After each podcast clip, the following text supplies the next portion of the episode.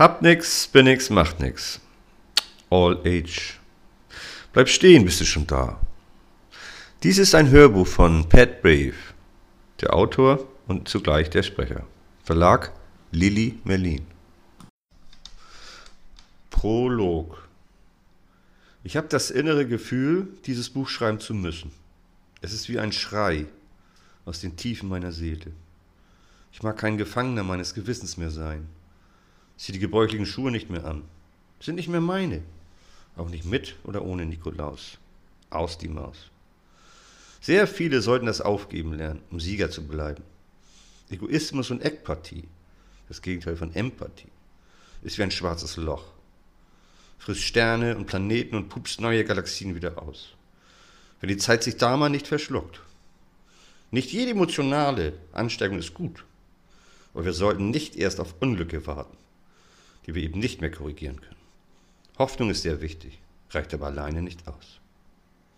Lebenserfahrungen sind unheimlich wertvoll, die guten sowie die schlechten, und sollten unbedingt weitergegeben werden. Ich gebe gern, sofern ich etwas habe und ich dazu gezwungen werde. Es wird zwar keine volle Bonbontüte sein, aber vielleicht eine Anregung der Gedankenwelt unseres Zeitgeistes. Ein wenig das Überwasserbewusstsein anstoßen, um zu spüren, was wir verlieren werden, wenn wir so weitermachen wie bisher. Ein bisschen Wettbewerb kann dem Teufel auch nicht schaden. Wir behandeln unsere Umwelt, unsere Umgebung, so oft wie Klopapier. Hauptsache der eigene Arsch bleibt sauber. Selbst die Bäume erzählen Geschichten, die wir niemals oder nur ganz selten zu lesen bekommen. Die sind still, aber längst nicht tot. Back to the roots, zurück zu den Wurzeln damit neue Äste wachsen? Nein. Aber den Ästen der alten Stämme entspringen neue Blüten. Also making own roots, eigene Wurzeln machen, haben die stillen Dinger schon lange drauf gehabt. Die nüchterne Mehrheit ist drogensüchtig. Nach Egoismus und Gier. Leider. Die meisten Klicks und Likes kriegt das falsche Licht an der Oberflächlichkeit.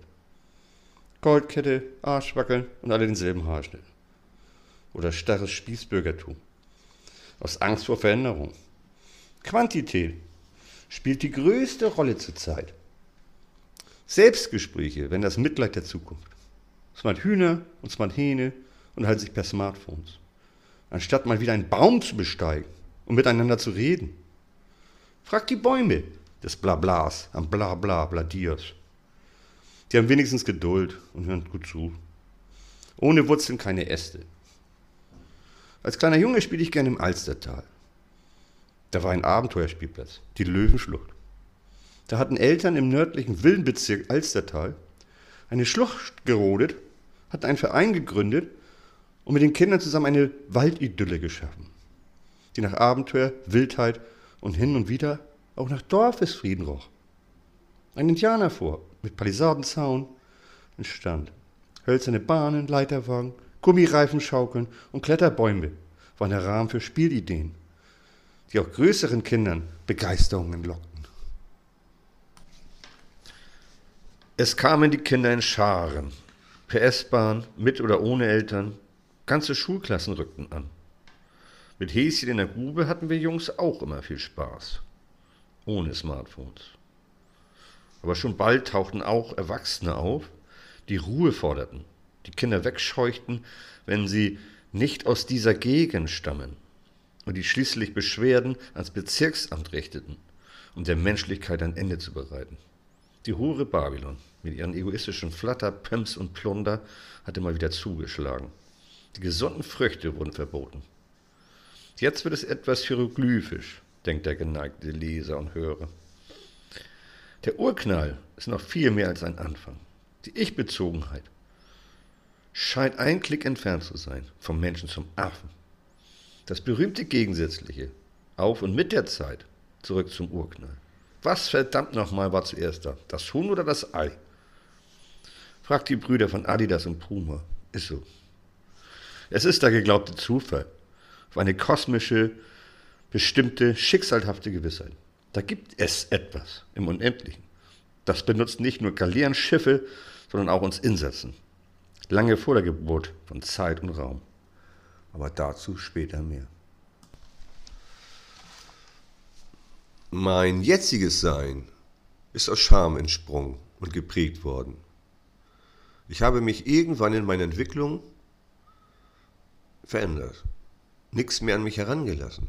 Aus Schutz vor seelischer Verletzung. Das hat sich bis heute, Gott sei Dank, fast ins Gegenteil umgekehrt. Demut ist das Gegenteil von Scham.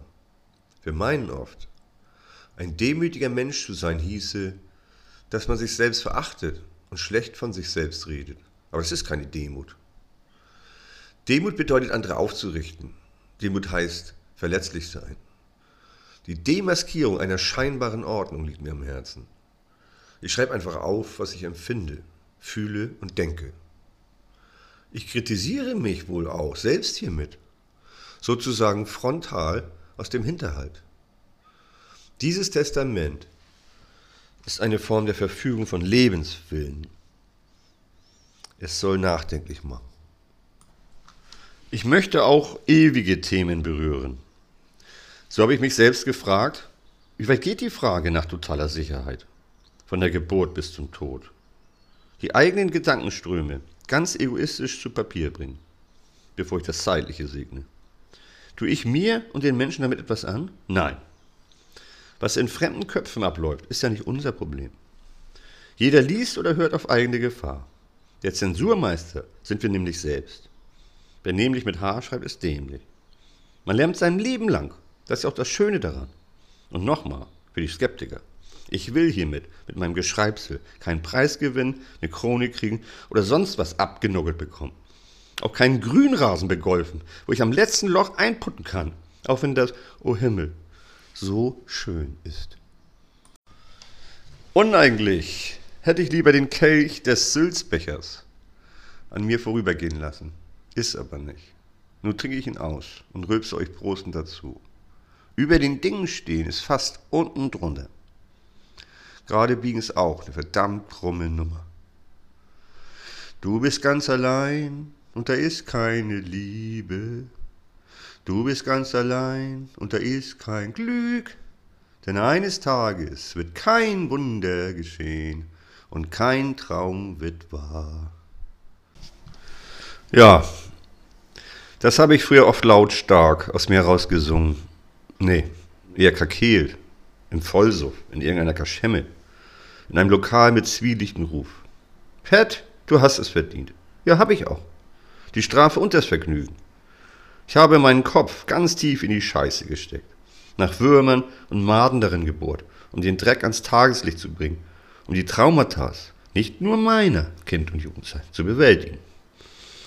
Ich wollte meine Gedanken- und Gefühlswelt freilassen. Mir ist bewusst, dass die moralisch relevanten Eigenschaften eines Menschen sehr stark von seinem Denken und Fühlen geprägt sind. Die Erfahrungen und Erinnerungen an die Kindheit und Jugend sind die Präganstalten ob eine Münze wertvoll oder scheinbar wertlos wird, entscheidet sich dort, der Prägeanstalt des Werdens, nicht des Seins. Sein kann aber laber blaber auch noch werden. Gib niemals auf, wie der Frosch im Maul einer Storchenmama, die auch nur ihre Kinder versorgen will. So fühlte ich mich im Nachhinein sehr oft.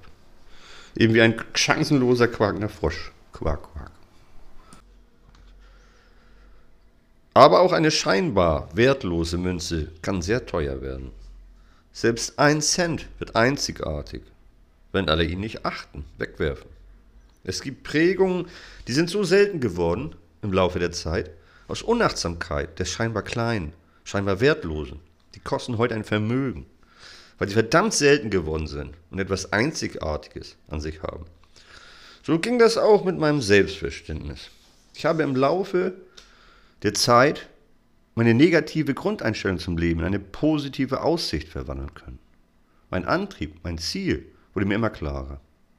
Ich möchte die Gedankenwelt, meine eigene und die der Menschen, ein bisschen verändern, hin zum Positiven, mehr Menschlichkeit aus ihnen herauskitzeln, so wie es mit mir selbst gelungen ist. Das passiert nicht von heute auf morgen. Es sind Prozesse. Es sind kleine Schritte, die einen sehr langen Weg beschreiten. Es gibt eine Geschwindigkeit dieser Prozesse. Die ist nicht so leicht physikalisch messbar wie ein 100-Meter-Lauf. Nein, es ist die Entwicklung des Bewusstseins. Dieses Fortschreiten, an der Zeit gemessen, unterliegt ganz anderen Gesetzen. Eine Schildkröte zum Beispiel kann in unendlich langer Zeit einen weiteren Weg zurücklegen als ein durchtrainierter Manager beim VW-Konzern. Sie hat eben mehr Geduld beim Überholen.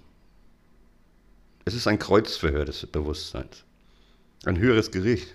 Die Jury, die Geschworenen, wie in einem Strafprozess sind wir selbst. Wir stehen vor unseren inneren Augen, vor dem Angesicht unserer Seele. Das ist schwer. Wer will das schon? Wer will sich dafür anstrengen? Wer will sich entblößen und die angenehmen Masken, die Fratzen des Selbstbetruges, die scheinbar angenehme Komfortzone denn verlassen? Ich bin oft sehr weit weg bei mir selbst. Irgendwas habe ich überschritten. I don't know what. Für nicht englisch sprechende Leser heißt das so viel wie ich weiß nicht was. Aber ich schreibe meinen Scheiß trotzdem mal auf und spreche ihn hier nieder.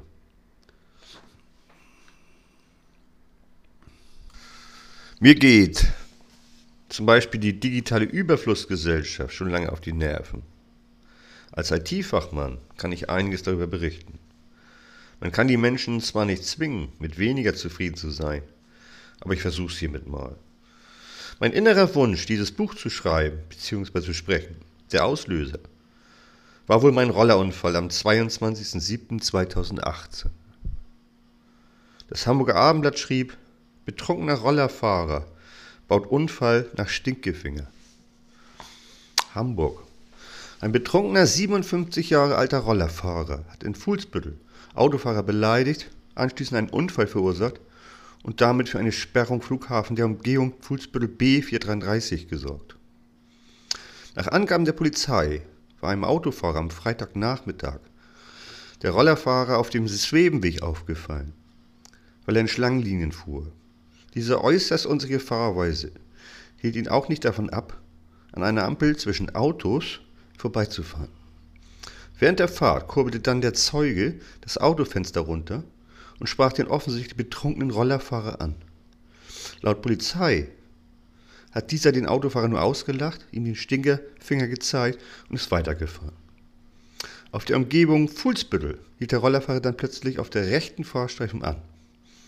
Der Autofahrer, der inzwischen die Polizei alarmiert hatte, wollte offenbar andere Autofahrer vor dieser Gefahrenstelle warnen, hielt hinter dem Roller und schaltete das Warnblicklicht an.